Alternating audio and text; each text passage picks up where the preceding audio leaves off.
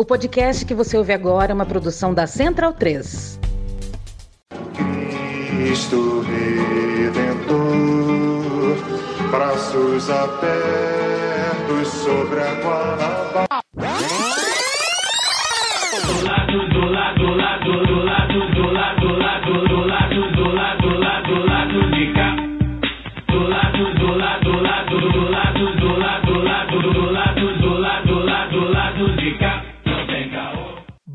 Momento, ouvintes da Central 3. Hoje é quinta-feira, dia 23 de março de 2023. Caraca, março demora, né? Puta merda, ainda tem mais uma semana.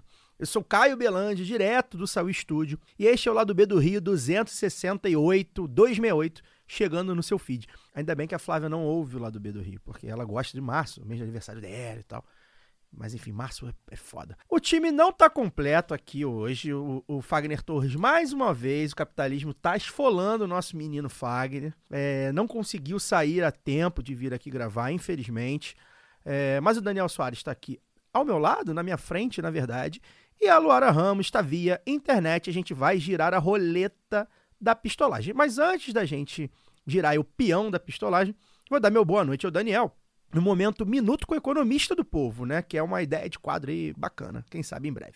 Dani, a gente tá para fazer um balanço dos 100 dias de governo Lula 3 e a gente vai aprofundar esse papo econômico. Mas a gente vai esperar dar 100 dias. Vai né? esperar dar 100 dias, o pessoal lá no, no Telegram, né? No nosso conselho editorial. Balanço dos Pô, 100 fala dias, dos vai 100 ter dias. Eu falei, 80. cara, como é que vai falar disso? Esperar, né? A gente vai falar, mês que vem vai fazer 100 dias e a gente vai querer fazer esse balanço mais, ba- bastante focado no papo econômico. É, mas a gente, enfim, é, queria que você desse seu boa noite aí, falando dessa polêmica da taxa de juros, né? Que tem se repetido. E essa semana ela foi mantida aí em 13,75% pelo Conselho de Política Monetária, o Copom, do Banco Central. É, rapidamente, o que, que isso significa e que, como é que você tem visto essa, essa briga aí? Só antes de entrar no tema, pra, não- e não saindo da série econômica, comentando seu boa noite, não é março que é longo, é seu dinheiro que é curto, né? Porque tem que pagar as faturas de férias, carnaval, então você já começa Eu já tô março- vivendo por. a- Já abriu já. Exatamente, você começa março quebrado e aí ele tem 31 dias, pouquinho, né? Mais do que fevereiro.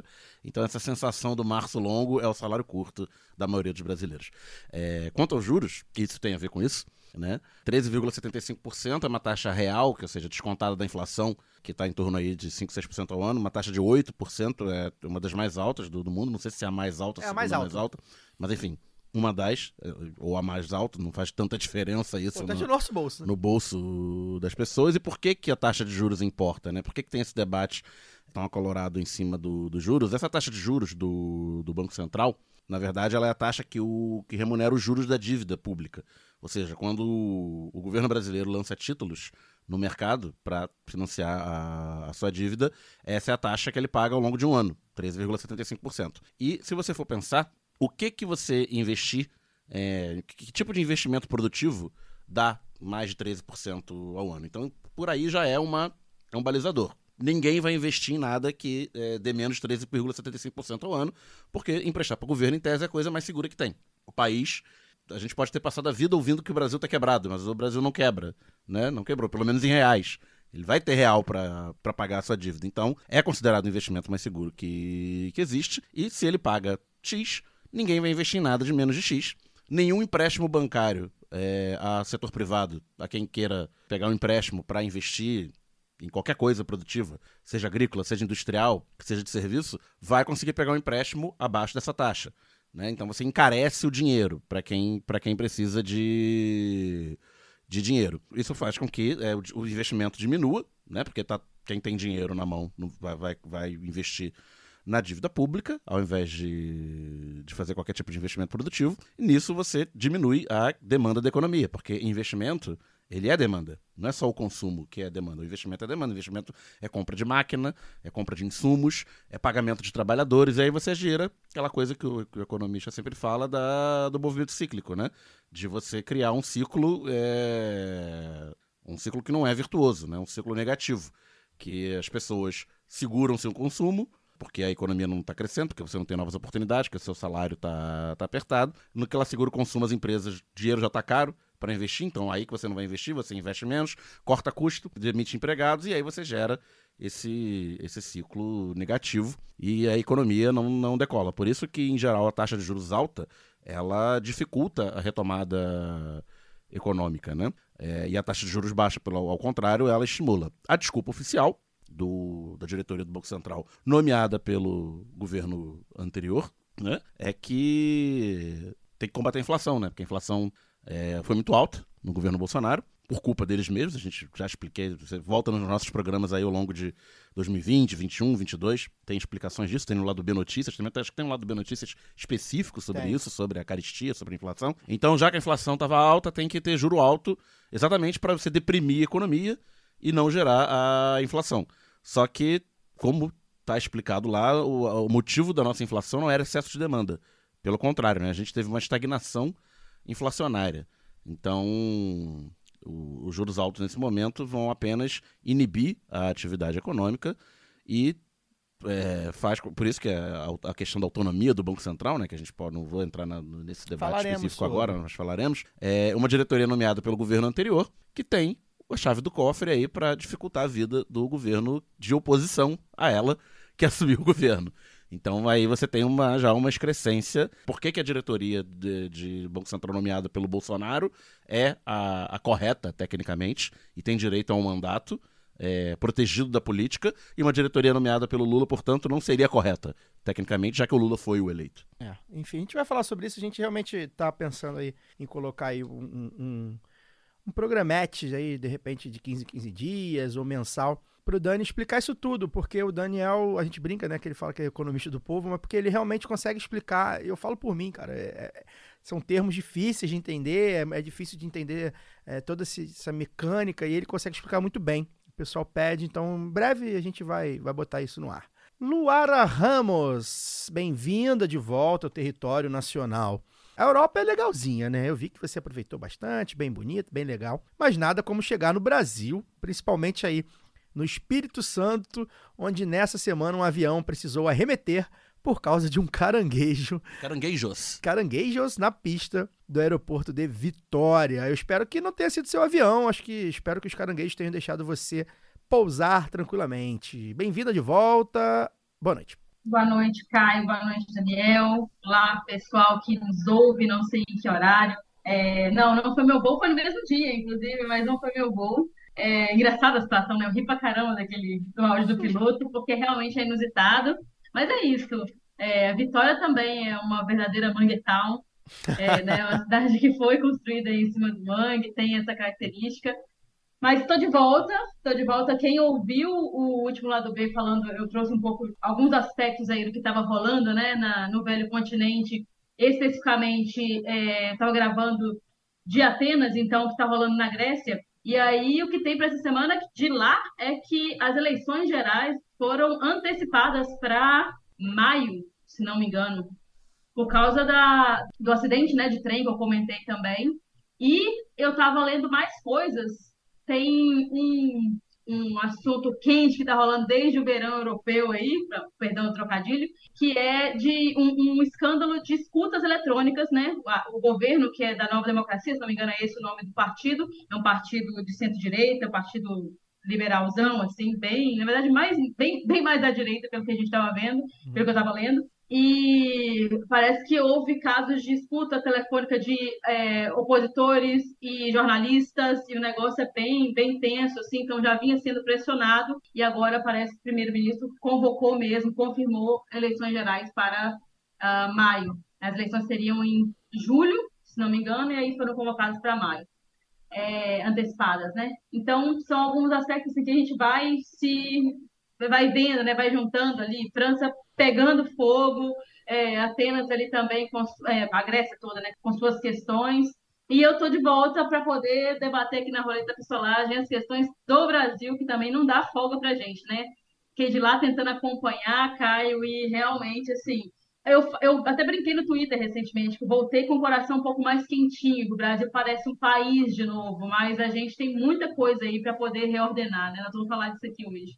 É, tem coisa, tem coisa legal acontecendo, mas também tem coisas não tão legais. É o Brasil também, né? A gente não pode é, nunca romantizar é, a situação do Brasil. A gente pode sempre ter esperança e ir pra luta, mas sem romantizar. Antes de girar a roleta da pistolagem, queria agradecer demais ao pessoal que tá chegando aí para apoiar o lado B na Aurelo. A gente tá bem longe do ideal ainda, tá, gente? É, mas o nosso apelo tá sendo ouvido, tá? Tem gente colocando é, seu suado dinheirinho aí é, no financiamento coletivo do lado B. Cada semana a gente recebe é, mais pessoas, tá? Então tá, tá funcionando esse apelo. Obviamente, a gente sabe que, além da situação econômica, tem outras questões, né? É, às vezes até não es- esquece, né? A pessoa ouve no final de semana o lado B, não tá ali com cartão de crédito na mão, enfim, tem várias questões, mas de toda forma o pessoal tá chegando, né? Então, passo a passo, um a um, a gente tá melhorando o nosso financiamento coletivo. Aliás, uma outra forma de, de ajudar é se você fizer, faz parte de um sindicato,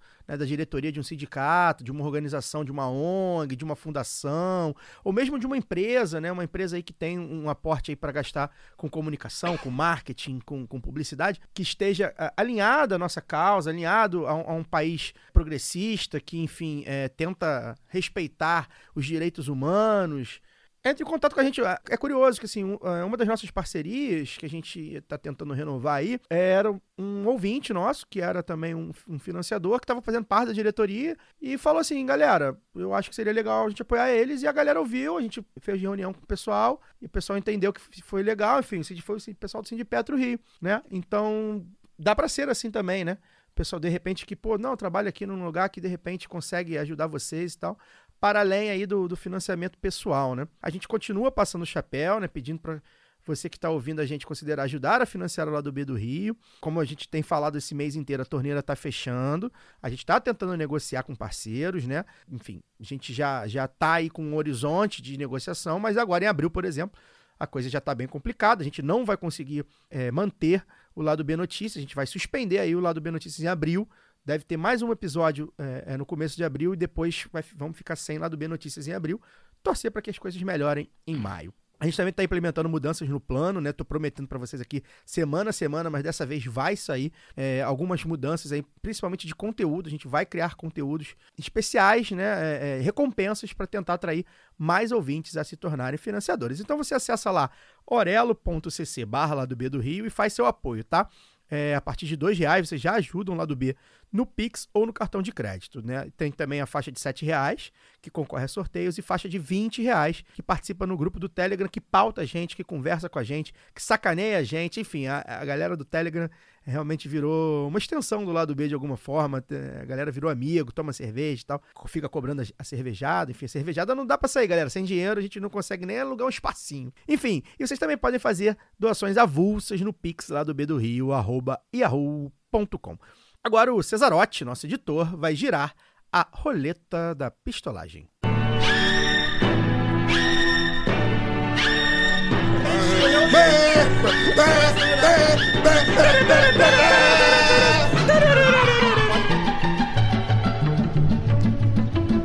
Roletão da pistolagem.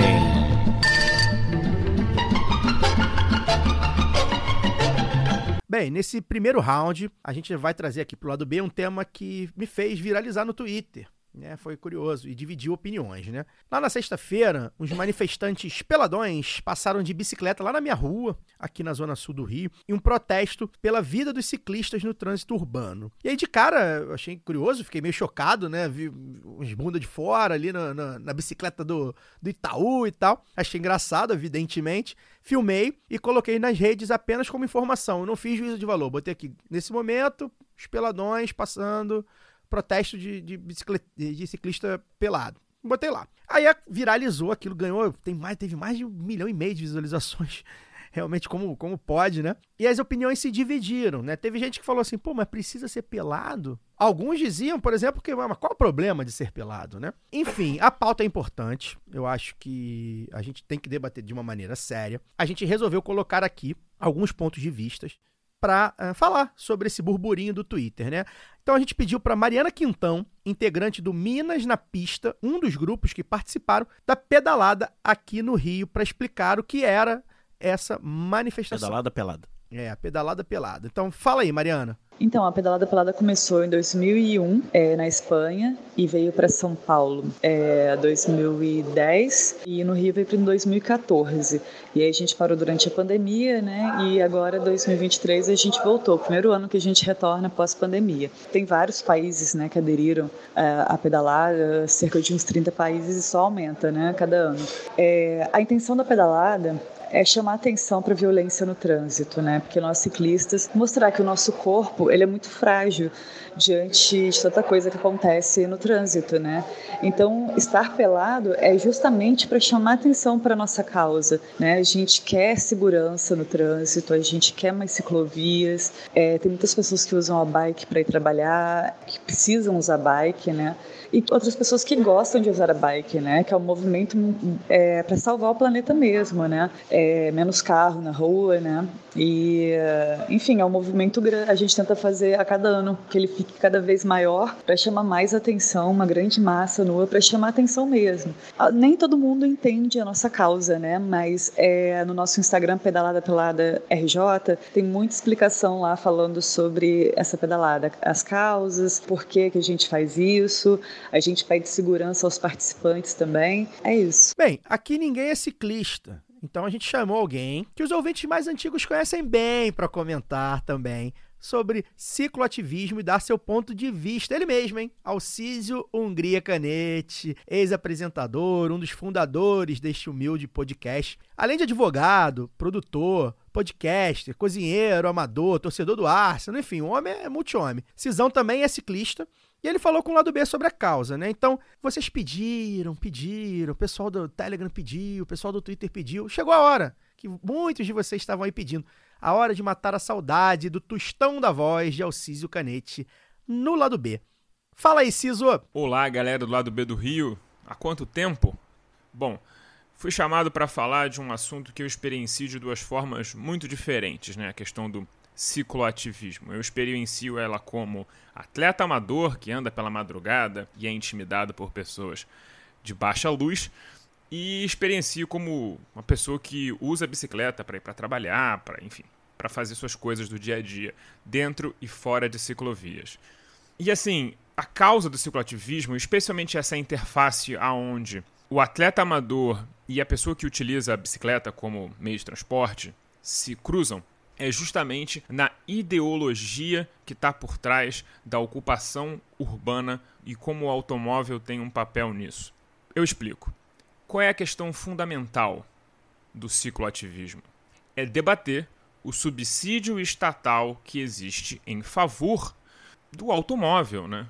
Essa é a questão fundamental, porque as pessoas falam: ah, mas eu pago meu IPVA, e aí por isso o asfalto tem que ser bom, tem que ter muito asfalto tudo mais. Inclusive, as pessoas tentam me atropelar às vezes falando que eu não pago IPVA e, portanto, eu não tinha direito de estar na rua. Já tive esse debate algumas vezes depois de uma tentativa de homicídio, não recomendo. É. Mas a questão não é essa, porque os impostos não funcionam dessa forma e porque a questão fundamental é por que 60 a 80% da área pública dos bairros é ocupadas por vias asfaltadas, exclusivas para automóveis, para veículos automotores. Porque o compartilhamento de vias onde isso é possível, em vias de menos de 30 km por hora, o correto é que não haja ciclovia, que as pessoas compartilhem a mesma via, se respeitando.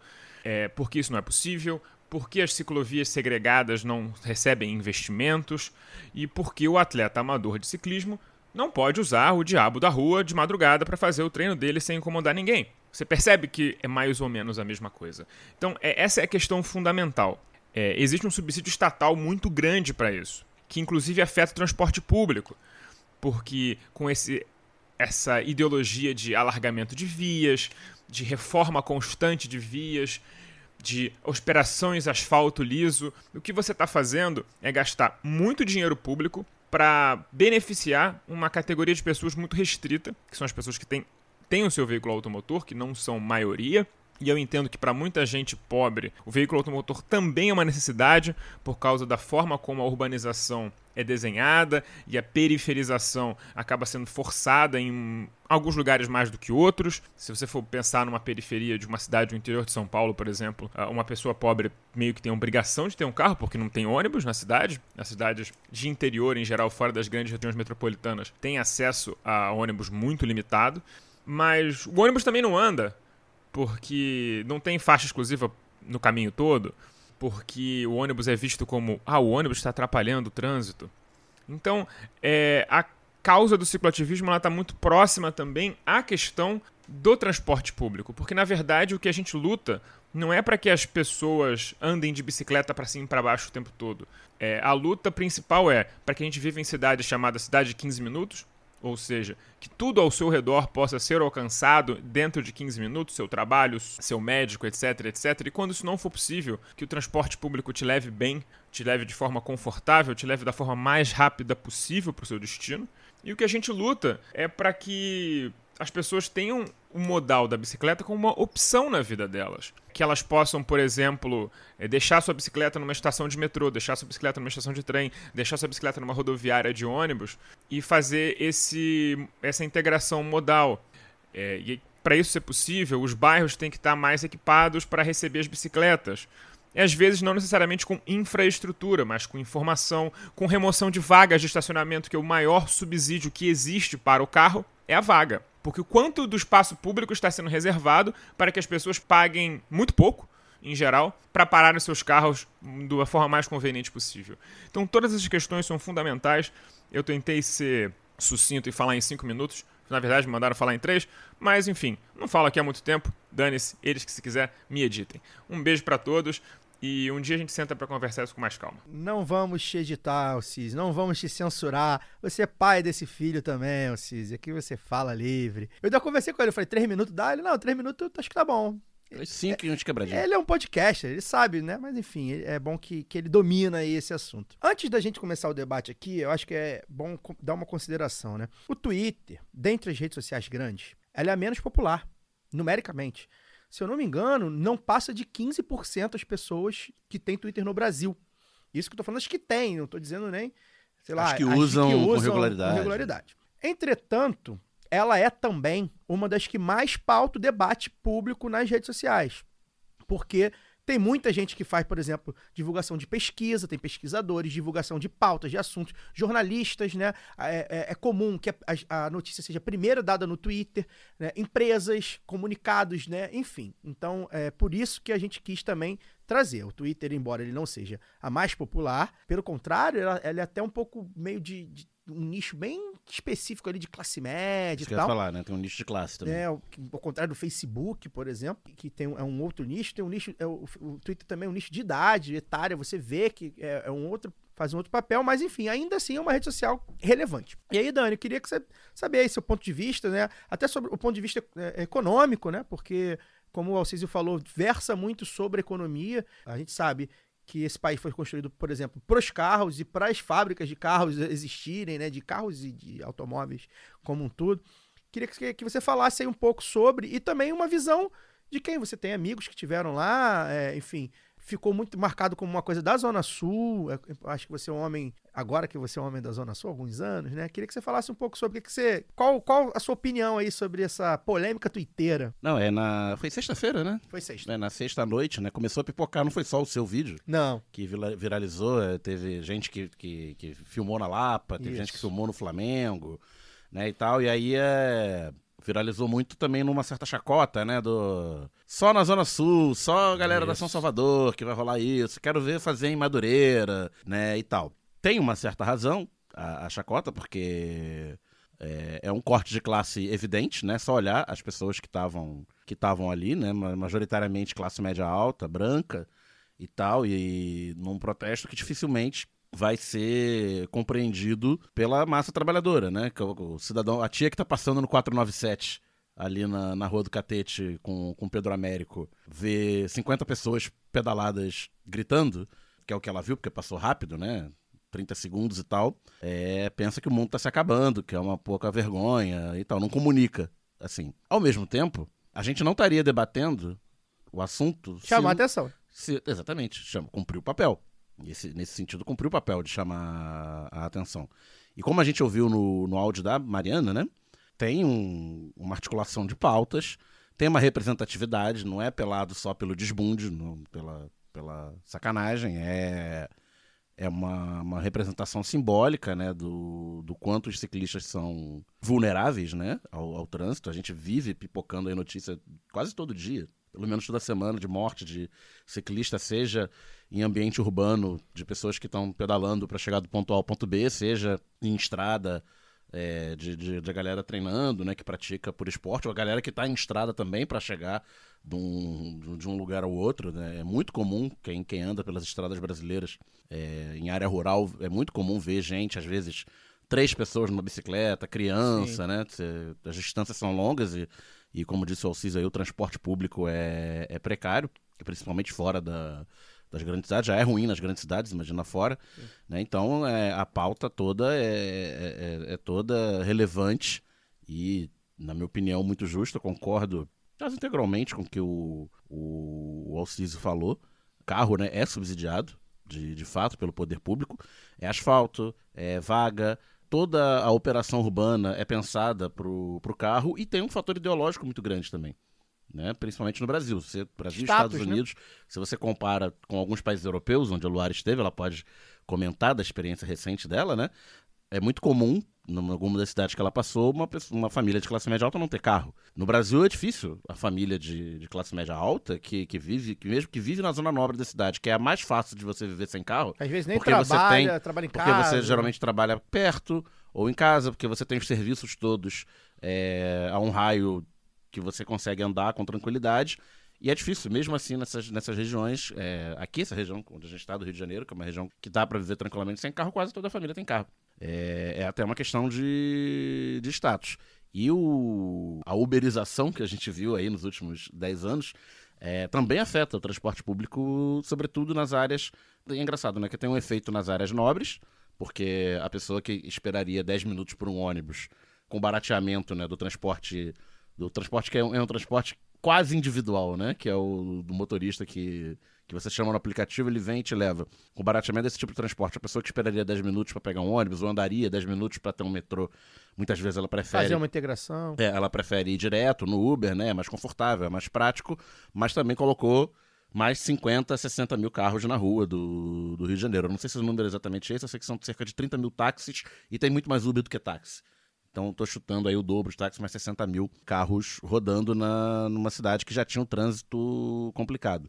E tem esse efeito nas áreas nobres e nas áreas periféricas. Também tem o efeito de. onde o transporte público já é muito precário, esse barateamento faz com que as pessoas que têm um pouquinho mais de, de- de condição, um pouquinho mais de dinheiro, também peguem um, um Uber, se não para vir até o- as áreas centrais, porque é muito longe, para ir pelo menos até um lugar que tem um ônibus. E o Uber entra no orçamento das famílias da classe Sim. na, na Zona Norte, né? no- longe do não, centro. sobretudo na zona oeste do Rio. Porque você fala assim, vou por algum lugar, já conta com o dinheiro do Uber, exatamente porque, enfim, não dá pra ir de. Não, e na Zona Oeste, na Baixada, que as distâncias são grandes e o transporte é cada vez mais precário, é, as linhas locais são as mais precárias. Sim. Tipo, se você mora na periferia de Nova Iguaçu ou na área rural de Santa Cruz, para chegar no centro de Santa Cruz, onde tem o trem, para chegar no centro de Nova Iguaçu, onde tem ônibus direto pro centro e trem, é, você contava com uma linha local. Essa linha local ela sempre foi precária.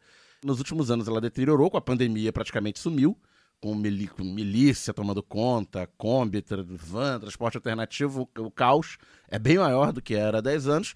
E aí o Uber, ou o 99, ou o aplicativo que você quiser é, colocar na, na equação, ele supra esse papel. Encarece o transporte para essa pessoa, porque ele é mais caro do que é o ônibus, mas é algo que ela pode pagar, apertando. E tem também essa lógica do que a gente valoriza ideologicamente do individualismo. Mas, é, puxar a Luara pro papo aí que eu falei demais. É, eu queria falar com a Luara o seguinte: é, o Dani citou aí que você esteve na Europa, né? Queria que você falasse, enfim, é, se você sentiu isso.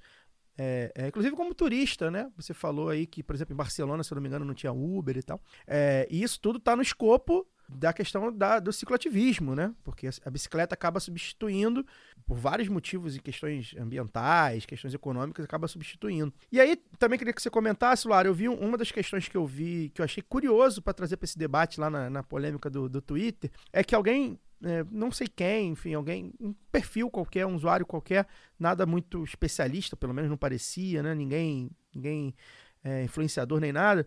Ele re- retweetou o meu, o, meu, o meu vídeo e falou assim: o pessoal quer aplicar no Brasil essa coisa do ficar pelado, que é algo bastante europeu. Eu achei curioso, porque de fato, de cabeça, assim, você lembra de várias manifestações é, na Europa, né, políticas, onde ficar pelado de fato era. era... Embora na média seja muito mais agradável ficar pelado no Brasil do que na Europa. Pois é, e. e- É, eu não vi ninguém pelado porque eu peguei 4 graus É. no lugar e eu tô um pouco traumatizada. É, eu o queria- sol não funciona lá. É, aí eu queria que você falasse sobre isso. Você acha que essa coisa do ficar. O que, que você acha da coisa do ficar pelado, né? Que acho que é legal, porque de fato é essa dualidade, né? Ao mesmo tempo que é muito conservador, você fala, pô, tá pelado, ao mesmo tempo, porra, aquilo não comunica da maneira que, enfim. Queria que você Mas, falasse mas um chama pouco. atenção, né? Pois Você é. tem as várias. É, então, eu, eu tem vários pontos aí que eu queria comentar. Fale Vamos todos. começar por esse, assim. Primeiro que é, eu acho, eu pelo menos gosto de, de, de contexto, né? É, por mais que você tenha colocado, tá, eu acho que para a maioria dos passantes ali era difícil ter um contexto,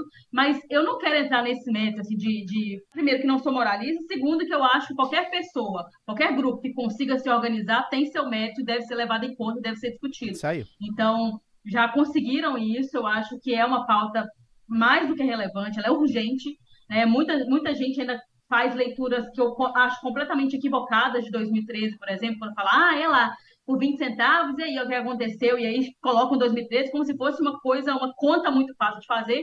E não é assim, para mim me parece, é, a mim parece muito óbvio que é, as manifestações tenham começado pelo transporte público ali, porque é realmente Urgente. terrível usar transporte público no Brasil. Vocês comentaram aqui a questão do Uber, mas a gente tem que lembrar que muitas vezes o Uber é a única forma de transporte usar, que a gente pode usar para poder voltar, por exemplo, de um barzinho à noite, de um Sim, isso. samba, dependendo do local. Então, muito para o lazer, porque o transporte é usado, tem linhas, gente. Isso é qualquer pessoa que fizer um estudo básico assim, sobre as linhas de, de ônibus, de metrô e tal da sua cidade, vão perceber, elas só passam onde as pessoas trabalham.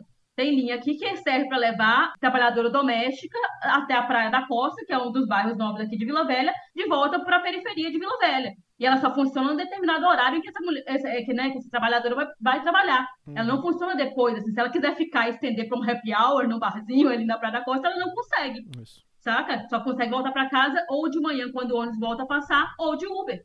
Então são coisas que a gente precisa pensar do direito à cidade. Isso é muito óbvio. E eu vi muito disso, sabe, Kai? Não vi gente pelada na Europa, mas uma das coisas que mais me chamou atenção, acho que a gente chegou até a conversar aqui.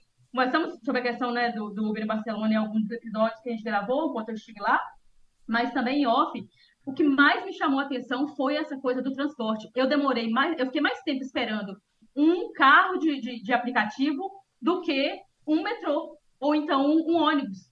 É coisa assim de dois minutos, sendo que aqui num ponto de ônibus você tem é, é o tempo de você ser assaltado pelo menos umas duas ou três vezes num ponto de ônibus, sabe? Porque é mal iluminado, porque é mal conservado, porque são, são colocados em distâncias que não, não contemplam a vivência das pessoas nas ruas, em tempos, né? é, é, você gasta muito tempo para poder fazer uma baldeação.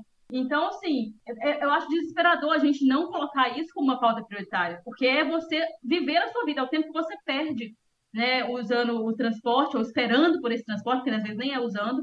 E eu vi muito disso, assim, a gente acha lindo, né? O pessoal acha maravilhoso.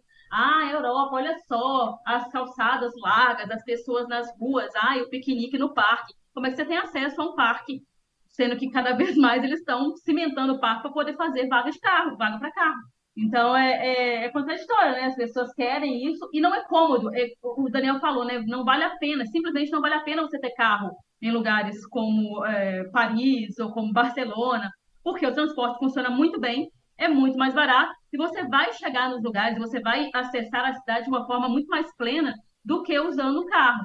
Não, e é aquela coisa, a política pública também faz, valer, faz não valer a pena ter o carro. Em Paris, dependendo da hora, você, de- você chega mais rápido andando de metrô, ou mesmo de ônibus, que tem muita via segregada, né, via é, exclusiva, do que usando carro. Porque você vai ter, às vezes, uma, uma via de, de três pistas, que duas vão ser exclusivas para transporte. O carro vai ter uma. E ele vai ficar engarrafado, e vai ficar engarrafado mesmo e dane-se.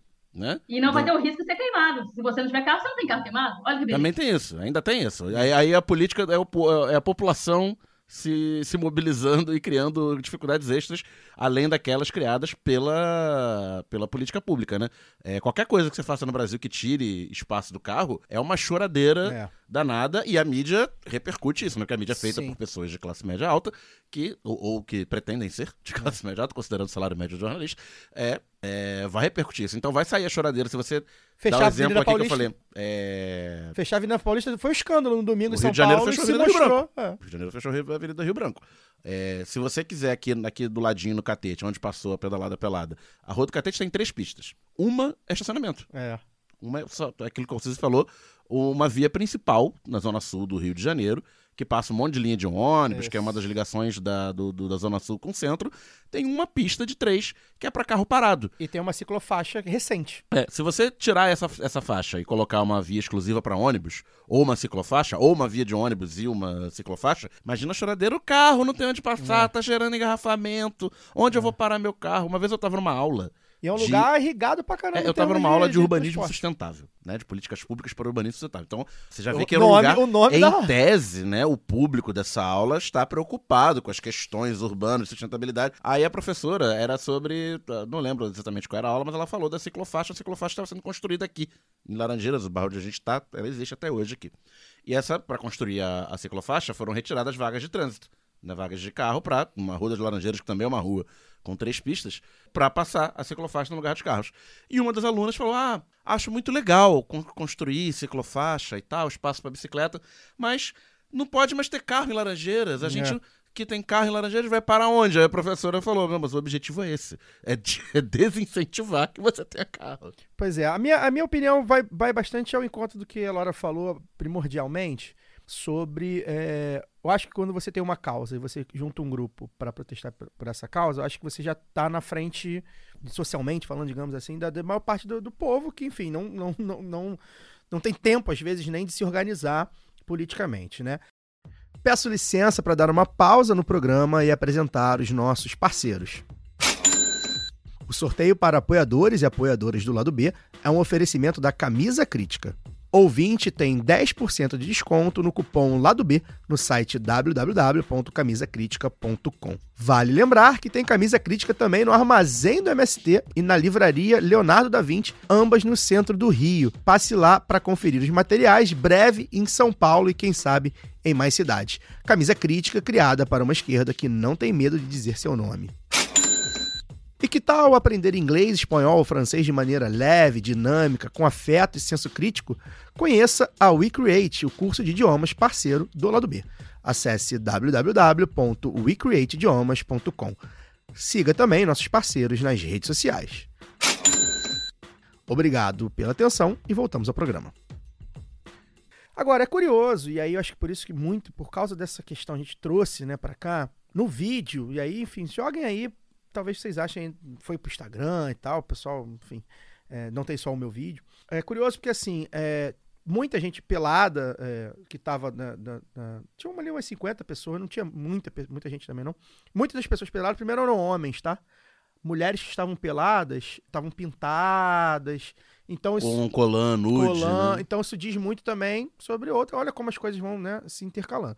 Diz muito também sobre a questão do corpo feminino e masculino. Né? Segundo ponto. E aí acho que é talvez um fator fundamental. A maioria era, era de pessoas brancas, né? E ali, é, primeiro que era, foi, saiu do centro foi para a Zona Sul.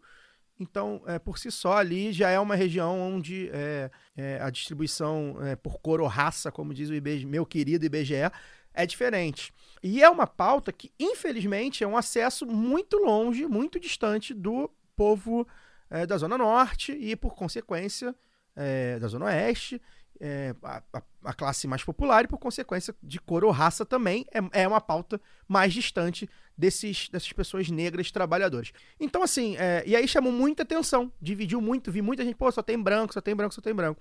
E aí, é, eu acho que isso é, isso é uma consequência e não a causa, né? Eu acho que é importante a gente lembrar isso.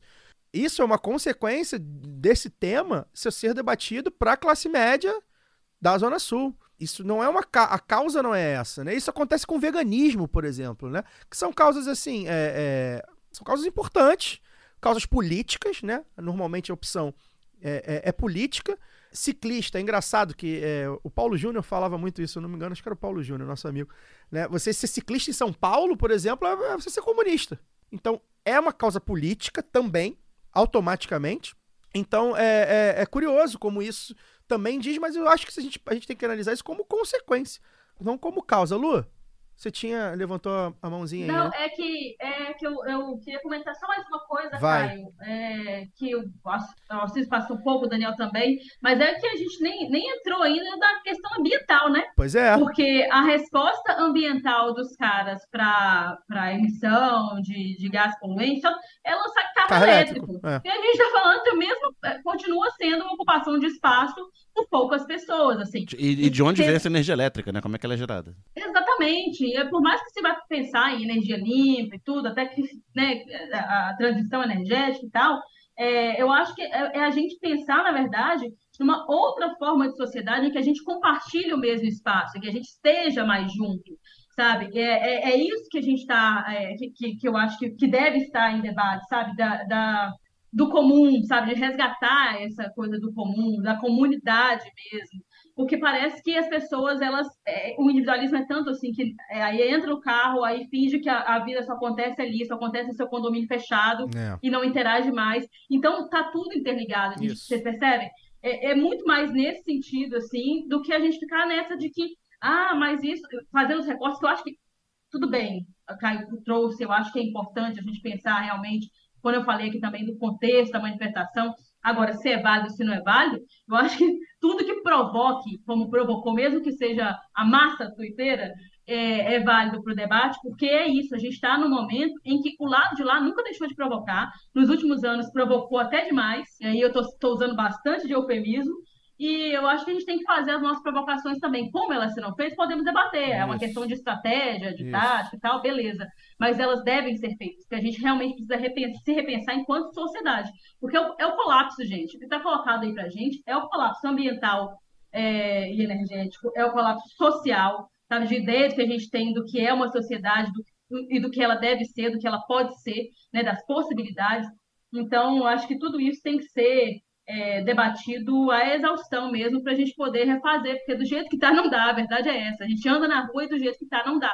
É, se você pega ou já pegou algum transporte público na sua vida no Brasil, a gente sabe que é, É. é um inferno. É isso. Você levar duas horas. Muito pior do que ver de- alguém, alguém pelado na bicicleta. Muito pior. Nossa, pelo amor de Deus. Eu, eu tô falando de, de Vitória, que a gente ainda pega. Eu moro em Vila Velha, pego ainda com a vista bonita da terceira ponte. É. Mas duas horas apinhada ali no ônibus, lotado, num calor desgramado de 32 graus no Brasil no verão, não é algo que, assim, eu com certeza perco alguns dias, talvez anos de vida cada vez que eu pego o, o, o 500 lotado voltando do centro de, de Vitória, sinceramente. É isso aí. Eu acho que e o mais importante, acho que foi legal a- o Alcísio ter dado uma declaração.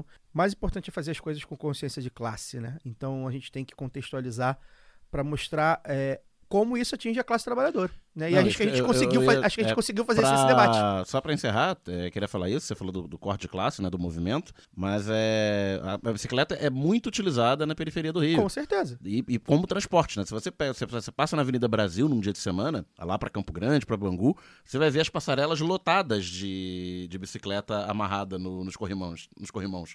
Porque é isso, como o transporte é, é precário na, na- na periferia da periferia, como eu falei, as pessoas usam a bicicleta para andar 2, 3, 5 quilômetros até uma via principal, aonde ela vai pegar um ônibus pro centro. Então ela deixa a bicicleta. Não tem, não tem nenhuma ciclofaixa, é óbvio, e não tem é, o bicicletário. Então elas- as pessoas improvisam do jeito que dá, amarrando no, no corrimão da, da passarela, né? Que são passarelas grandes, compridas. Então ela tá. É, é bem próprio para você amarrar sua bicicleta ali. E se- E, em torno de estação de trem, você vai ver muita bicicleta amarrada em poste, em banco de praça. E, e a gente acabou não. Tem mais um fator que vou, vou, vou encerrar, mas tem mais um fator que é importante lembrar. Isso aqui também, essa manifestação de cicloativismo, é, da bicicleta e tal, também versa sobre precarização do trabalho. A gente está falando de é, entregadores, a gente entrevistou aqui o, o Galo de Luta, por exemplo, que tem racha dos entregadores entre quem tem moto e quem tem bicicleta. Então, assim, enfim, isso versa sobre muita coisa, gente. Então, assim, é, eu entendi a, a galera falando, isso é um monte de branco da Zona Sul, é, é de bicicleta pelado. É óbvio que tem um privilégio branco de você andar passar em frente à delegacia pelado e não acontecer nada. E é exatamente isso que aconteceu. A É, gente- mas às vezes o e a- privilégio branco é pra usar também a, a favor da pois, causa. né? pois é, então assim, e a gente, eu acho que o papel, o papel que a gente tinha aqui, e eu, e eu acho que a gente cumpriu muito bem aqui é, nesse debate, até durou bastante, é contextualizar. É, essa causa atinge a classe trabalhadora, né? Ali talvez é, tivesse a classe média branca da Laranjeiras, tudo bem, mas atinge a classe trabalhadora de fora, né, da- dali, daquela região, e eu acho que a gente conseguiu contextualizar isso, ficou bem bacana. Agradecer a Mariana, agradecer ao Alcísio e a gente vai para o segundo round.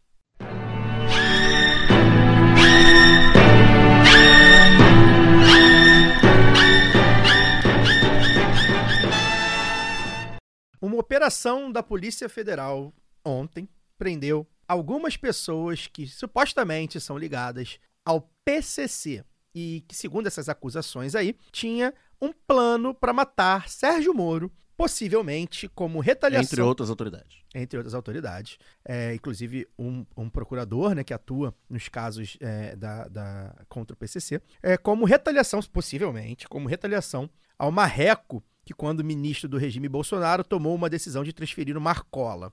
Isso aí já está, inclusive, já está sendo, enfim, né, é, visualizado bem, bem distante, que isso pode não ser exatamente isso. Enfim, e aí a operação já ganhou o submundo fascista, ligando, obviamente, o PCC ao Lula, o que não é uma novidade. Lembremos aí que em 2019 teria vazado aquele áudio lá do, do PT tem um diálogo cabuloso com nós e tal. Enfim. No dia anterior, né, o Lula soltou meio que sem querer é, para os jornalistas ali, sem querer querendo, né? Que quando estava preso só pensava em, abre aspas, só vai estar tudo bem quando eu foder esse Moro, fecha aspas. Não tá errado. E aí hoje o Lula também Isso não... ele falou antes da operação antes da eclodiu. operação. A operação Então, eclodiu ontem e hoje ele isso. falou que Na o Caio terça ele fala isso. Na quarta tem a operação. E hoje ele já soltou que essa história é armação do muro. Acho que tem bastante coisa pra gente falar sobre isso também, que vou, vou, vou começar com a Luara. Lu, o que, que você tá achando dessa história? Do ponto de vista político e do ponto de vista jurídico também, né? Enfim, tudo que envolvendo o Sérgio Moro, a gente tem razões pra desconfiar. É, acho que a desconfiança ela é válida, mas ela é válida ser levantada deve ser levantada por espaços como os nossos, assim, é, com muita responsabilidade, sabe, Caio? Porque eu acho que é um erro é, ver, principalmente o Lula, né? Acho que ele é a única pessoa que podia falar isso. Vou, vou é, criticar aqui sim. E qualquer outra liderança petista ou do governo que falar algo parecido, porque essa coisa de teoria da conspiração, de nós e eles, acho que não condiz com agora a postura que deve ter um governo que, que é de reconstrução, do, momento em que as coisas estão muito complicadas na coalizão de forças, sabe? Então, acho que é problemático politicamente que se entre nessa, ne- nessa área, assim, porque eu acho que eles estão muito mais organizados para poder lidar com a teoria da conspiração, como já estão, como já se mobilizaram. É tudo muito estranho, a gente realmente tem poucas informações sobre o que, que é isso mesmo. Acho que a melhor conduta que eu vi até agora foi a do ministro Flávio Dino, tratando, né, olha, estamos fazendo nosso trabalho, é isso mesmo, e aí não, não fala de, de adversário, né, fala de, olha, é um crime, nós vamos combater o crime, e eu acho que é, que é por aí, assim. Eu, eu acho. É, Vai. ah, pode- Não, não, não. não é, é, é isso, sim, isso politicamente, mas bora. É, eu acho, eu, eu, eu concordo com você quanto à posição do governo. É, e o Lula, eu acho que. é, eu não gosto nem de. Eu gosto de esperar, porque às vezes o Lula fala uma coisa e lá na frente a- a- aquela coisa que a gente acha um absurdo na hora se mostra acertado, enfim, se mostra uma estratégia, vai saber. É, de primeira, sim, é, é, eu achei um choque, porque o que, que aconteceu? Qual é a cronologia dos fatos, né? Tem essa fala do Lula, que eu acho que é uma fala completamente normal de alguém que foi preso numa conspiração. Uma fala rancorosa do Lula, né? Eu acho que é normal ele ter rancor do Moro. Acho ok ele ter rancor do Moro, embora ele goste de sair por cima, não, vamos tal. É a- normal. E aí, quando ele fala que, que ele queria foder o Moro, é, acho que ele fala ali pra esquentar o debate mesmo em cima do Moro, pra mostrar que eu tô aqui, tô vivo e tal, enfim. Só que quando tem a operação, e aí timing, né? o muito- timing é curioso. Porque a gente acredita, e o, PT já, já mostrou isso nos outros governos, que não interfere na Polícia Federal, a ponto de deixar ela fazer o que quiser, inclusive barbaridades jurídicas. Então vamos supor, e aí eu, eu, eu posso supor isso com muita tranquilidade, tenho credibilidade para isso, que o Lula nem sabia dessa operação, nem o Dino, nem o governo. Ok, o governo não se mete na PF. Coincidentemente, no dia seguinte, estoura essa operação. E aí o, o Dino, ministro, ou seja, o chefe dessa galera toda aí, fala que era um senador e um procurador eh, que eram os alvos. O Moro fala, o senador era eu, e começa, enfim, politizar o caso, evidentemente, porque armação ou não, o Moro é um político. Hoje, mais do que nunca, o Moro é um político. Então era óbvio que ele ia politizar isso. Um político em busca de palco. Exato. Então era óbvio que ele ia politizar isso, sendo verdade ou sendo mentira.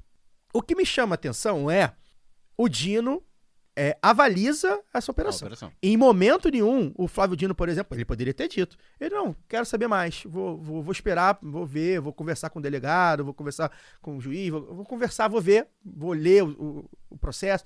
Poderia ter dito. Ele, o Flávio Dino é um advogado renomadíssimo, um, um jurista renomadíssimo. Ele não falou, ele avalizou, ele assinou. E aí, quando ele assina, das duas, uma. Ou ele assina cegamente, acreditando nos seus comandados, e eu acho isso um erro, ou ele realmente acredita, ele viu lá, ele tem, tem substância, aquela denúncia, que eu, eu de primeiro impacto, eu, eu não acredito que o PCC queira matar o Moro, mas também não dá pra falar que não quer, não quer né? É, é, af- afinal de contas, é uma organização criminosa. Então também tem suas, inclusive tem seus tentáculos, e aí agora surge aí uma notícia de que o grupo que queria matar o Moro é um grupo restrito. Seja lá o que isso significa. Seja lá o que É significa. dissidente? O é PCC, inclusive, não é uma facção criminosa como a gente conhece, por exemplo, aqui no Rio centralizada. né? centralizado, né? O próprio Marcola fala, não sou líder de nada, não, irmão. Isso aí, e, e isso é, e, e a gente vê isso, o PCC acontece isso. Tem os grupos, né? As famílias lá entre eles. Colaboram entre um, eles, mas cada um mantém a sua. Cada um mantém a sua estilo poderoso chefão. Sem o Corleone, em tese, porque o Corleone, enfim, assume lá a liderança.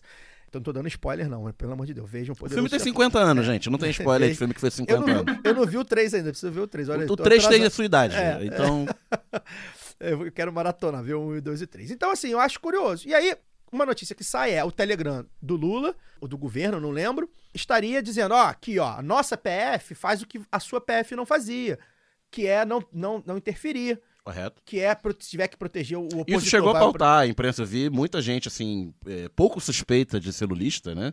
Os Josias de Souza da Vista, falando que o Moro não, assim, partindo, né, da, da- que, que seja verdade esse plano, é, Moro não foi morto porque a Polícia Federal do governo Lula fez o que a Polícia Federal do governo Bolsonaro não fazia. Pois é.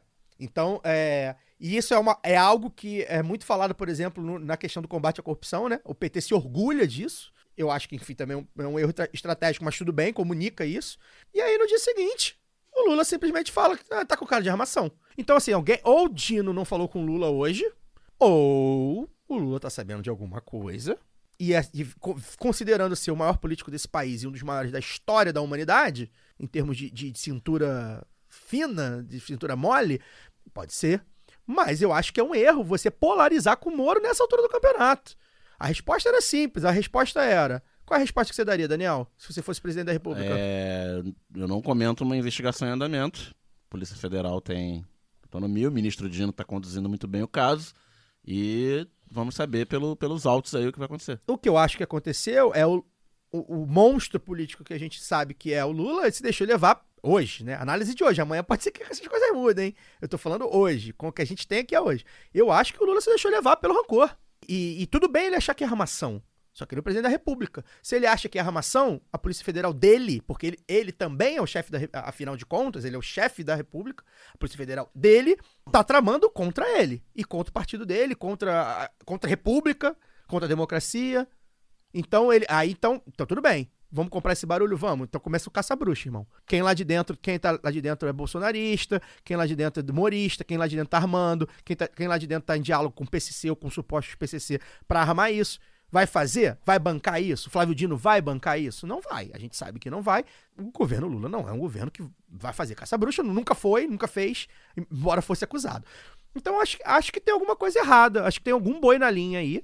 Entre Dino e Lula, entre a equipe do. E, e você que nos ouve na partida sexta-feira à tarde, sexta-feira é o dia nacional do plot twist, né? Pois é, a gente- Federal, essa semana foi na quarta, então É. aguardemos amanhã de sexta. É, o lado B é furado. Eu tô fazendo essa análise aqui, gente, quin- é, na 8 horas de quinta-feira, né? O Brasil muda muito rápido, né?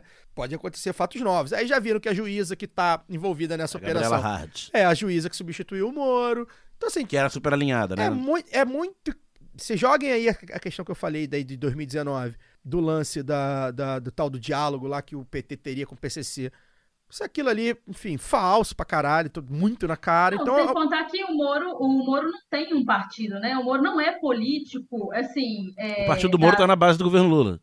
É, não, não só isso. Ele, ele- a gente sabe que a estratégia dele o- do tempo inteiro foi um cara que estudou e que sempre usou o Mãos Limpas, né? A Operação Mãos Limpas lá da, da Itália como, despoli- como despolitizar pelo lado ruim, referência. né? É, mas que ele sempre usou essa coisa de manipular a opinião pública, de jogar com a imprensa. A Ele imprensa é o partido sabe- dele, né, Laura? é, exatamente, que o partido dele, na real, é a imprensa que sempre sonhou com ele como candidato, só que ele sempre foi inábil, Isso. Como juiz e como político. Tanto que há pouco tempo ele foi engolido pelo Rogério Carvalho lá no Senado, teve que ficar calado com aquela cara de bunda que ele tem e, e ficar. Porque ele não sabe, ele não tem traquejo, gente. O que ele me falando, ele. ele É. a- as moscas dormem quando o Moro fala, entendeu? É. Um negócio absurdo. Eu, eu tenho, ele fala, eu tenho três tipos de dengue quando ele fala. É um negócio triste, assim. É. Então, é isso. Ele não tem essa habilidade. Ele vai ser engolido por qualquer político minimamente. Não vou nem falar profissional, vou falar de, de, já de carreira, É. sei lá, enfim. Na própria Ainda mais direita, na própria direita ele não tem esse diálogo, né? É bom lembrar, o- o. Moro tava Não, é- mortinho, gente. É Ele lembrar o que aconteceu quando ele foi candidato. Ele quase não consegue ser candidato, porque É. dentro dos partidos em que ele se alocou, ele não conseguia conversar com os seus pares. É. Ele não consegue combinar o jogo, porque lá na, na Operação Ele quer ser rei, ele né? Fazia, quer nem ser eu- exatamente, o que ele fazia era mandar no Deltan Dallagnol e na tela turma. Agora ele não tem isso, assim, ele chega lá e os caras têm, ele tem que negociar. Só que ele não sabe negociar. É. E é, e E, é aí como é que faz? E é curioso que o que, assim, é, é- tava morto, tá, gente? O Moro tava, claro, ali pra, pra, pra galera dele, os votos que ele tem é, no Paraná, que a esposa dele teve no, no São Paulo. É claro que esse cara vai, se ele quiser ser deputado e, e senador, provavelmente ele vai ser a vida inteira, porque ele vai ter aquela parcela. Mas assim, a opini- a opinião pública, por exemplo, né? O mainstream, ninguém falava de Moro, tinha nada, né? Não, não tava. Passou aí incólume esses meses de governo Lula. E aí um negócio que, que é curioso, né? Que, que, que a gente também é, é, tá para falar sobre isso, dentro desse escopo, é ter que falar de Moro nessa altura do campeonato, quando o governo, por exemplo, tá lanç- relançando bons é, é, programas, né, Dani? Que, programas que já deram certo é, é, no- nos primeiros governos petistas. A tônica desse, a gente já antecipando o programa de 100 anos, né? A tônica desse, desses, 100 desses, dias. desses 100, 100, 100 anos, não, pô. 100 dias e 100 anos. A, a tônica desses 100 dias é relançar o que deu certo, principalmente pegou já ali o Minha Casa Minha Vida, mais É, médicos. tá cheio de pauta positiva aí nessas últimas semanas, né? Que estão sendo tragadas aí pela, por essa história toda, né? dessa operação da Polícia Federal. É, tem, tem algumas críticas, né? Tanto de, pela esquerda quanto pela direita, de que é, essa onda né, de relançamentos de programas que já existiam, como é, primeiro Minha Casa Minha Vida, né, depois o Bolsa Família, essa semana o, o PAA, né, o Programa de, de Aquisição Agrícola, é, seria um, um, um saudosismo ou olhar para o passado, né, ao invés de apontar para o futuro. Assim, eu discordo frontalmente disso, porque principalmente esses programas, principalmente o Bolsa Família e o, e o PAA, o Minha Casa Minha Vida, com, com alguns problemas, eh, o, o PRONAS, né, o Programa Nacional de Segurança Pública e Cidadania também, mas também consideradas experiências positivas, eh, são programas exitosos que existem entre pessoas sérias, né? não obviamente entre a extrema-direita, mas entre quem, quem estuda, né? quem, quem usa dados e estatística para avaliar eh, políticas públicas. É um consenso que são programas exitosos, principalmente o PA e o Bolsa Família, que mudaram a, a estrutura, mesmo social, do Brasil. Né? A gente viu aí duas semanas atrás. Agora ninguém mais fala das- da- do trabalho escravo né? no Sul. Com essa Não, então, então pegando todo dia tá tendo. Exatamente. Mas, enfim, é, é, previne o trabalho escravo, né? Bolsa Família, a gente já comentou isso aqui uns dois ou três programas atrás.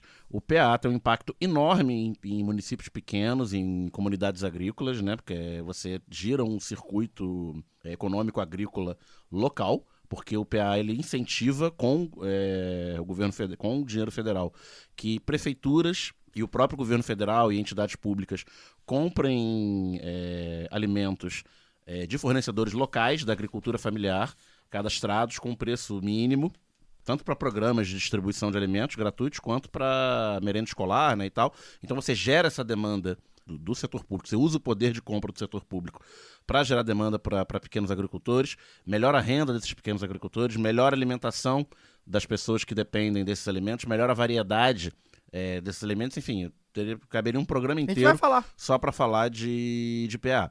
Então, é, se esses programas foram tão exitosos e se eles são marcas consagradas na, entre a, a população que, que foi beneficiada por eles, por que não? Qual é o problema de retomá-los, né?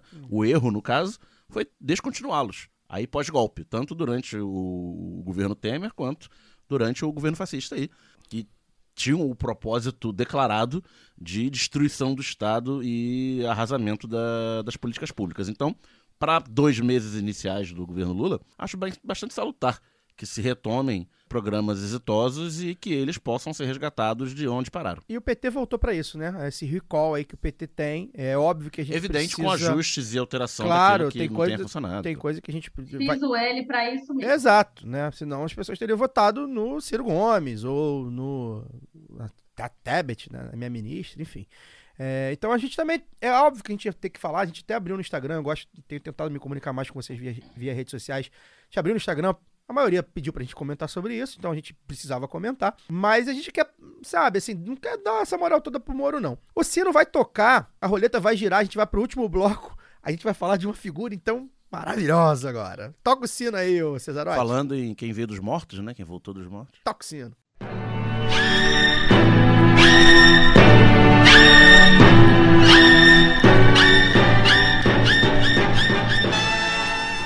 O ex-governador do Rio, Sérgio Cabral Filho, está todo, todo de volta ao debate público depois que foi solto em dezembro do ano passado, passou seis anos preso. Ele deu uma entrevista, uma entrevista bem boa, bem legal, cínica, mas bem legal para o Metrópolis. Legal do ponto de vista assim, de entender né, como funciona essa cabeça aí. Do ponto de vista jornalístico. É, ponto de vista jornalístico.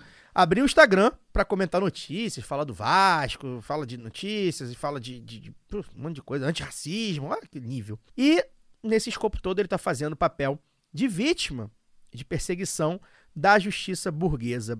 Para contextualizar, o Cabral está em prisão domiciliar desde dezembro, após o STF revogar a sua prisão, que ainda, vejam bem, era de caráter preventiva, né?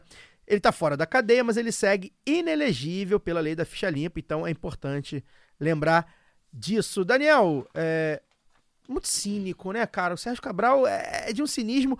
E por que, que a gente quis falar dele? Primeiro, já faz bastante tempo, né? A gente tem ouvintes novos, é, pessoas no- é, é, novas, né? Pessoas que não, que, que não votavam, não estavam na vida pública quando o Sérgio Cabral estourou os escândalos do Sérgio Cabral. É bom a gente lembrar, gente. É, vamos contextualizar aí. 2013, é, por essa exemplo. figura política, então, né? 2013, que é quando começa o boom de tudo isso, inclusive do Sérgio Cabral, até então ele nadava em popularidade. calmas.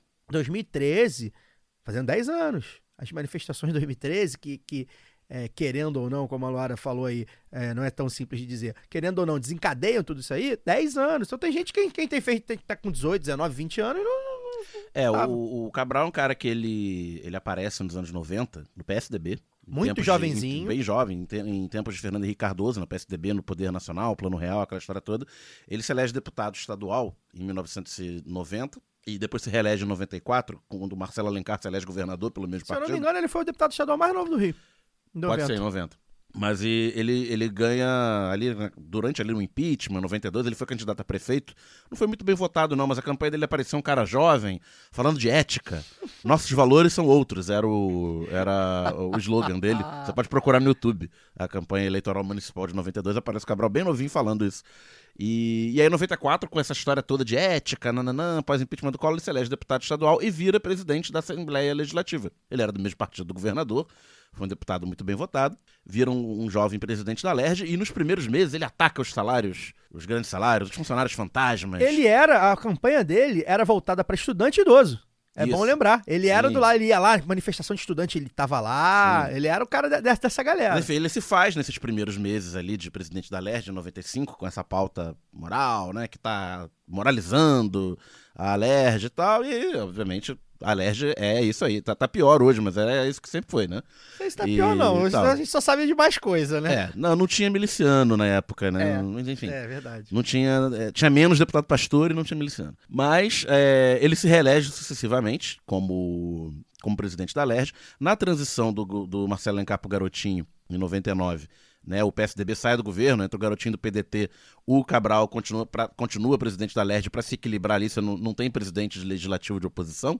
Né, no Brasil, Arthur Lira que o diga. Então ele sai do PSDB e vai pro PMDB para se equilibrar ali apoiando o Garotinho, que era do PDT. O próprio Garotinho vai pro PMDB mais tarde. E na eleição de 2002, depois de oito anos como presidente da LERJ, ele se elege senador pelo PMDB. Já entra na, ali em 2003 na base de apoio ao, ao governo Lula, né? O PMDB vai para a base.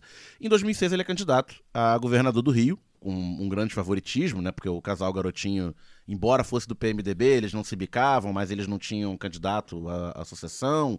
O PT nunca conseguiu se criar fortemente no, no Rio, né? O PDT O esfacelado. Brizola já Então, tava morto. o Brizola morre em 2004. Então, naquela eleição de 2006, ele vai pro segundo turno. É, pelo PMDB, ele vai pro segundo turno contra uma juíza que tinha virado política. Olha só, vejam só vocês. Denise Frossar, famosa por. Amor pelo- antes do Moro. a Moro antes do Moro, a, a famosa pelo combate do- aos capos do jogo do bicho nos anos 90. Havia sido eleita deputada federal em 2002, com uma grande votação pelo PSDB. E em 2006 é candidata a governadora pelo PPS, né? Que esse que agora é cidadania, é, com o PSDB na. PSDB na coligação, não. O candidato do PSDB foi o Antônio Eduardo Paes, um jovem deputado Verdade. também naquela época.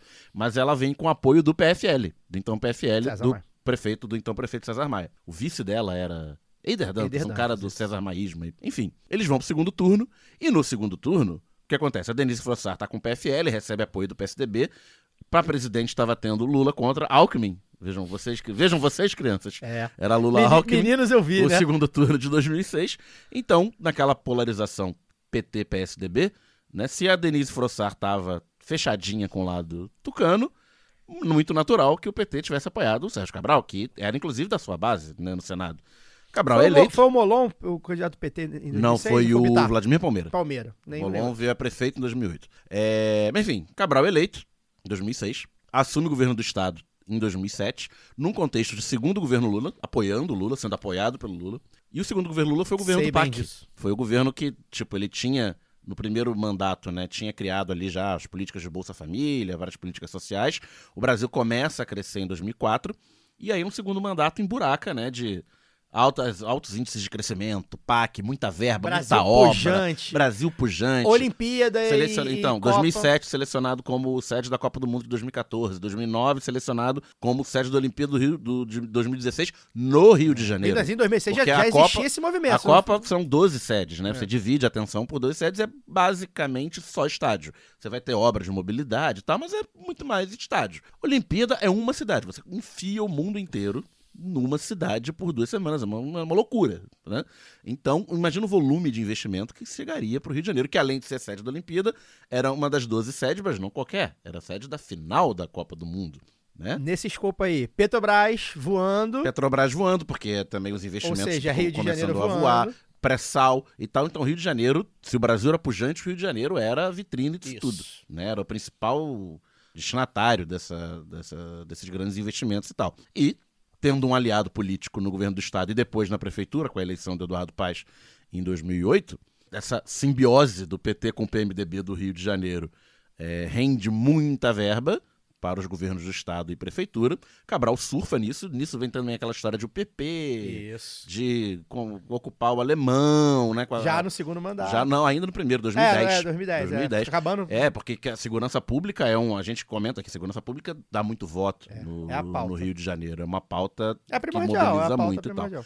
Em 2010, o Cabral tem quase 70% dos votos para governador. Inclusive, no primeiro turno. inclusive de um panelista aqui. Não vou dizer quem fui, não. Não fui eu. E aí o Fagner não tá aqui, mas não fui eu.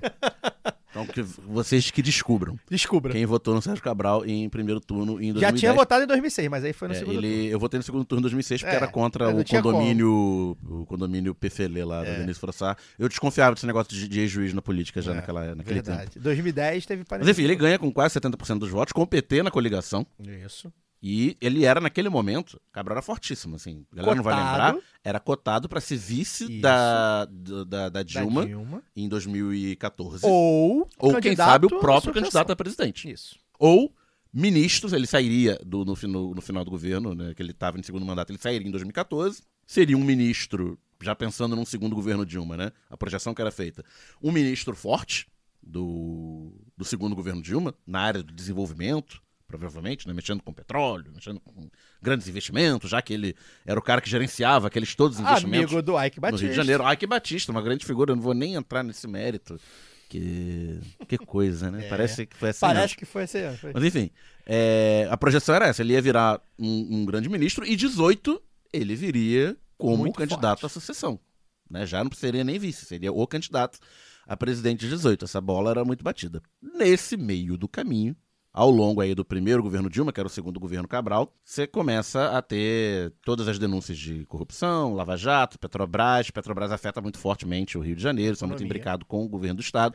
Vem os protestos em 2013. A UPP começa a fazer água, e aí toda a, a euforia com o novo momento da segurança pública já cai para a questão da violência policial, da truculência policial, porque o que dá voto, a política de segurança pública que dá voto no Rio de Janeiro é a política truculenta, é a política do confronto, né? E aí é o, com todas as denúncias de corrupção, juntando com, as- com as- com a questão da violência policial, massacre da, da juventude negra na, na periferia, etc.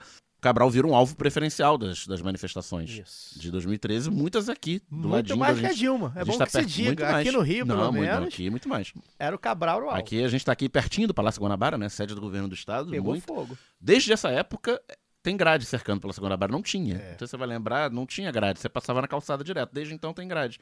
Com uns três governadores depois, tem grade. Quatro. Tem grade cercando a sede do, do governo do estado do Rio de Janeiro, que é bem na rua, assim, é bem de cara pra rua. É, E o plano do, do Cabral naquele momento era de, é, era de renunciar até um ano antes do, do final do seu governo para deixar o vice, que era o Pezão. Luiz Fernando Pezão, já concorrer no cargo, e ele, Cabral, ou concorrer novamente ao Senado, ou fazer o filho, que era deputado federal, um, um dos mais votados, e aparecer aí no segundo governo Dilma. E, e a figura dele é desaba na, na percepção Muito rápido. é popular, muito, Muito rápido, rápido. ali de 2013 para 2014. Então ele vai adiando essa renúncia, que era para ser um grande evento político de lançamento do Pesão. Ele acaba até renunciando. Em abril, Em abril, logo no no- limite, seis meses antes. mas O- já, O, Pezão concorre no cargo, é reeleito. já cheio de Mas denúncias. o Cabral não se candidata a nada, já cheio de denúncias. Ele submerge, ele não aparece Submerge. na campanha Não. do Pezão. Não aparece. Ele seria um grande cabo eleitoral, né? ele não aparece É. na. É uma trajetória campanha. política muito... É, ele desaba, ele, ele vai para as sombras. E aí, no, no- breve segundo governo Dilma, né, com a Lava Jato campeando aí e tal, manifestações pró-impeachment e tal, o Cabral, na, na- na sucursal Rio de Janeiro, né, Marcelo Ele é a Bretas, vítima. ele é a vítima preferencial. É. Então descobrem todas as, as falcatruas do, do seu governo, né, as bizarrices, né. Já tinha tido noite do guardanapo. É, é, é, é, blá, blá, é blá. importante contextualizar assim, é, é, também, o, o Cabral, ele é vítima, vamos botar assim, né, é alvo da Lava Jato e todos os, os absurdos que a Lava Jato comete juridicamente, né, É, sem dúvida. E aí quando ele fala isso é porque ele está respaldado, inclusive juridicamente, não à toa, né, Ele teve que teve Não, revogado queria aí. isso. Você falou que ele era é prisão preventiva, ele chegou a ser condenado a mais de Ele 200 tem- anos tem de prisão. Só que o que acontece? Essa galera é tão lambona, né? Moro e as Seclas e Bretas, que era o seu filhote aqui no Rio, que os julgamentos foram facilmente anulados, porque fizeram uma de merda jurídica. E aí o que mantinha ele preso há seis anos, depois da, anula- da- da anulação dos julgamentos, era o- a prisão preventiva. E aí realmente era um absurdo Pois é. jurídico. né? Ele, ele tem aí questões, é, é, inclusive jurídicas, para reclamar. E aí os advogados dele estão sendo, tá sendo bem pagos para isso. Só que é importante assim, é uma das, uma das coisas que ele, que ele fala, né? Ele se faz de vítima de perseguição da justiça burguesa para poder se espelhar com o que o Lula sofreu em âmbito nacional. Inclusive, né? Ele tece elogios ao Lula na entrevista e tal. Ele é um cara que está se alinhando novamente, embora não sei qual a pretensão política dele, seja possível. Mas ele é um cara aí que mantém-se alinhado ao Lula pra falar que, ó, aconteceu com ele, aconteceu Embora na eleição de 2014 tenha desalinhado. Só, é, sim. O PMDB do Rio, É, o, o Pezão Pisciani à era o Aezão. era o Aizão. Mas embora, acho o, embora o Pezão, pessoalmente, tenha mantido o apoio a Dilma. Mas É. o PMDB do Rio rachou e o Cabral Rachou. tava do lado... É, embora já apitan- Aí existe. apitando bem, bem por fora, né?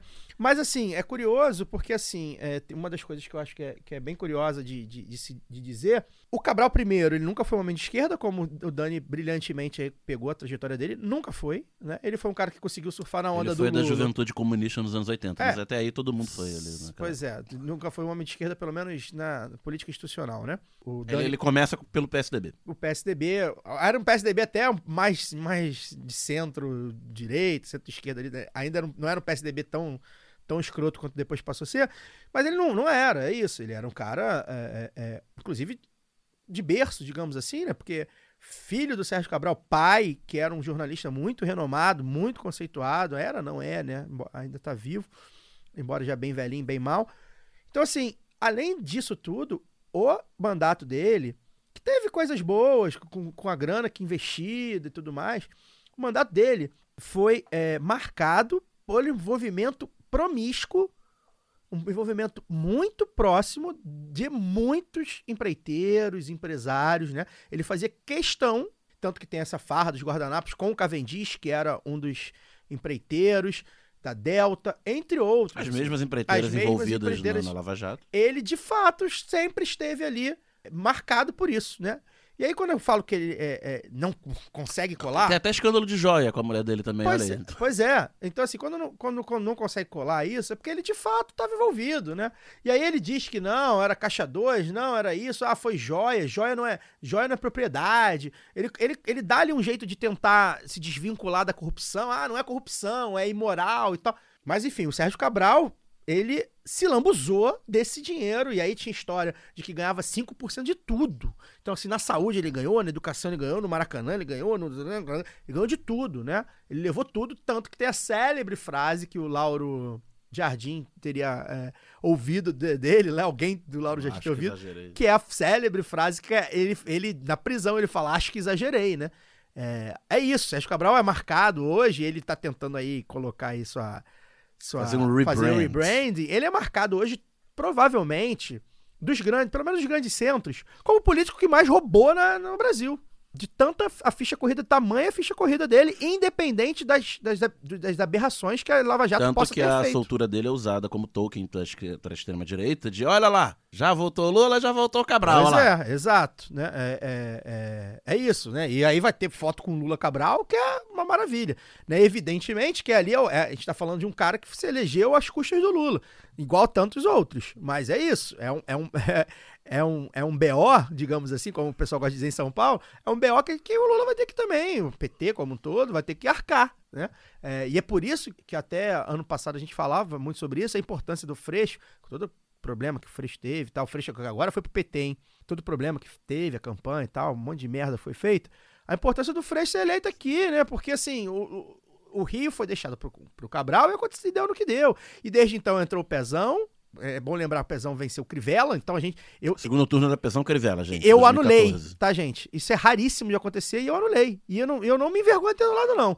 Embora eu até preferisse o Pezão mesmo. Mas assim, eu não eu falei, não vou votar. É um corrupto. O Pezão, até os pepinos do Pezão são bem mais tranquilos, né? Mas enfim, também condenaram, caralho, um monte de, de pica.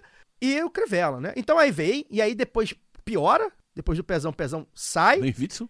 Não, vem o Dornelles, Dornelles era o vice dele. vice dele.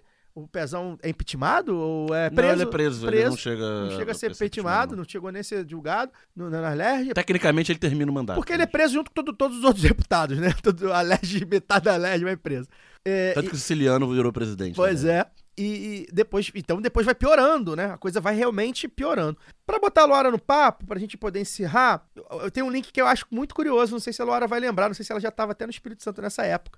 Nessa época se falava muito de dois grandes nomes do PMDB que eram é, vistos pelo governo como nomes, possíveis nomes de, de sucessão, enfim, políticos que eram muito bem Virarem cotados nacionais, né? De virarem políticos de nacionais. virarem políticos nacionais, que eram grandes nomes, né, alinhados ali ao, ao governo de alguma forma, embora ele menos o Paulo Artung era um desses nomes, né? Que era um nome considerado muito técnico e era engraçado que em 2006 ele também, se eu não me engano, ele varre com 70% junto com o Cabral. E aí, pra te linkar, Luara, você que é nossa correspondente aí no Espírito Santo, queria que você falasse um pouco desse rebranding aí do Cabral, que como é que você de fora tá vendo e, e dar, seu, dar seu parecer até, até de fora, né? Qual é, o, qual é o olhar que você tem deste cidadão, Sérgio Cabral Filho?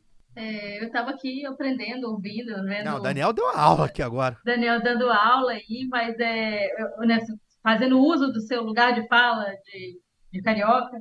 E eu ia comentar justamente nessa deixa aí, você falou do, do Lula, o, o Caio.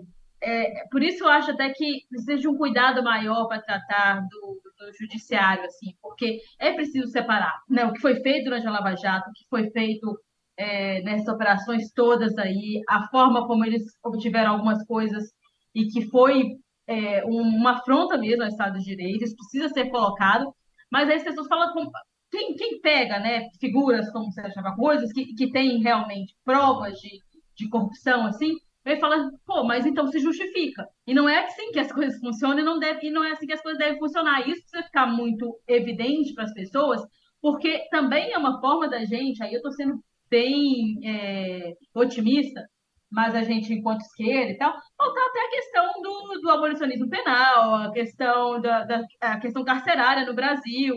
Agora, parece que até o Sérgio Cabral, tá até, até ele é, É. abolicionista agora, né? Tem isso. Então, assim, é, são coisas que pô, você pode puxar. É, é esse o debate puxado à esquerda que a gente tem falado, que é preciso que a militância faça, que os espaços de esquerda na internet, na, na mídia, na mídia alternativa façam, é, porque vão precisar fazer isso aí. Aí, quando você vê essa, né, a gente citou aqui a coisa toda do, do Moro, e mistura tudo, e aí vem junto a, a declaração do Lula de que não vai seguir né, a lista tríplice, que é- foi uma coisa que, né, da- do, do MP, né? Foi uma coisa que ele foi bem encurralado durante a campanha, né? Mas como assim? Porque a imprensa, a nossa elite, eles gostam dessa ideia de ai, mas é um cargo técnico, né? O juiz. é. Você citou o Paulo Artung também, tinha essa, essa. Ele não é, não é da área jurídica, mas essa coisa toda. Do Eles técnico, gostam dessa né? pirula técnica, É, sabe? Para poder tinha dizer. É, exatamente, para poder dizer. O que eles chamam de técnico do Paulo Artung é que eles são lobby, cara. É, é isso. Aqui É, é, é, ele é. funciona com base na, na ONG lá, eh, Transparência Capixaba, que eu ficava ali todo mundo embaixo da, da FINDS e tal. É um negócio muito feito assim. Um cara que teve, estou misturando tudo, só para o pessoal entender, né? Quem é, quem é ouvinte do Espírito Santo vai entender e quem não é, fique ligado assim, nesses nomes.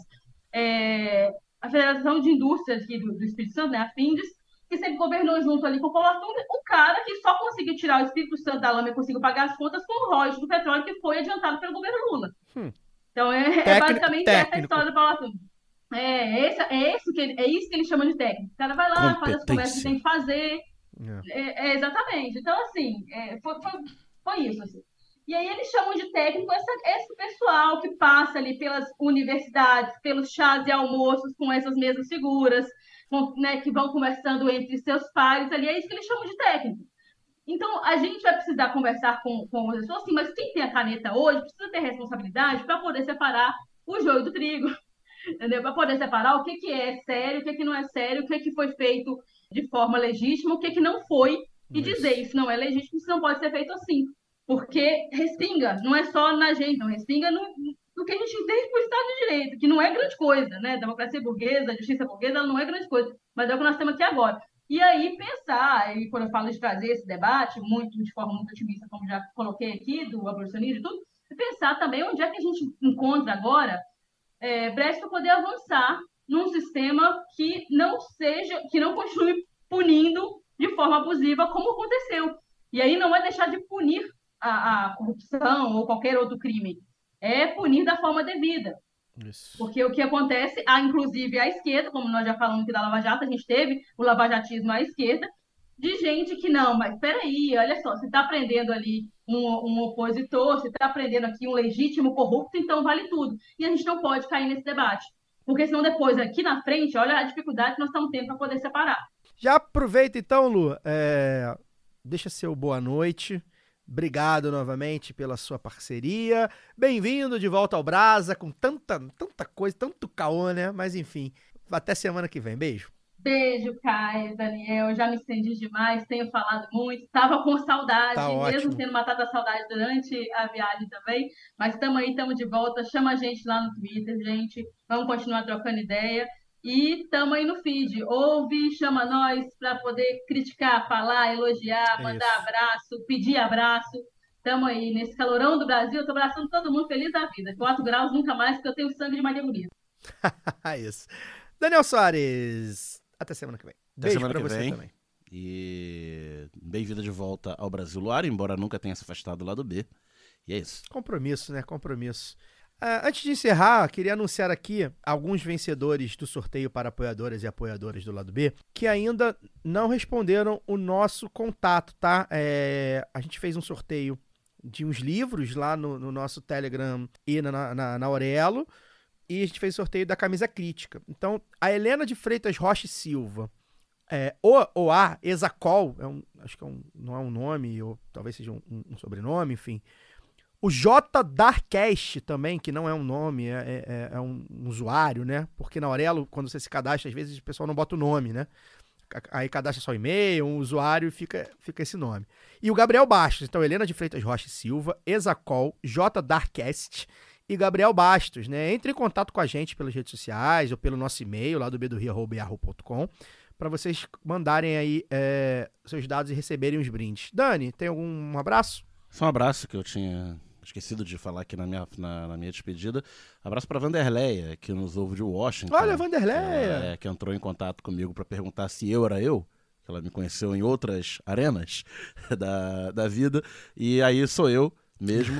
e ela ouve a gente lá em Washington. Fica o abraço. A Vanderlei mandar um abraço pro Erasmo e pro Roberto também. Pro Erasmo, a Vanderlei tá viva, né? A, can- a cantora tá, viva, né? Tá viva, que bom. Tava inteirona nesses dias aí, o Erasmo já foi. Mandar também um abraço pro Thiago, né, cara? É, a gente tá voltando aí, parece que tá, é, voltou, né? Passou o isolamento, né? A gente tá voltando pra rua e tal, com mais afinco. Eu tô, tô me sentindo em 2019, a galera encontrando a gente nos lugares.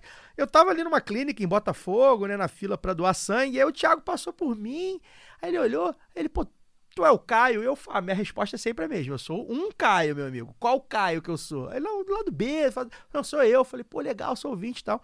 Então, bem legal, tem que ter um abraço, falei que ia mandar um abraço pra ele, tá vendo doar sangue, doem sangue, tá, galera? Doar sangue é importante pra caramba, quem puder, doe sangue. O lado B fica por aqui. Semana que vem, a gente tá de volta falando sobre um assunto que a galera tá implorando pra gente falar e, e tão com razão, a gente demorou a falar desse assunto, mas a gente vai falar, que é o absurdo do novo ensino médio. O NEM.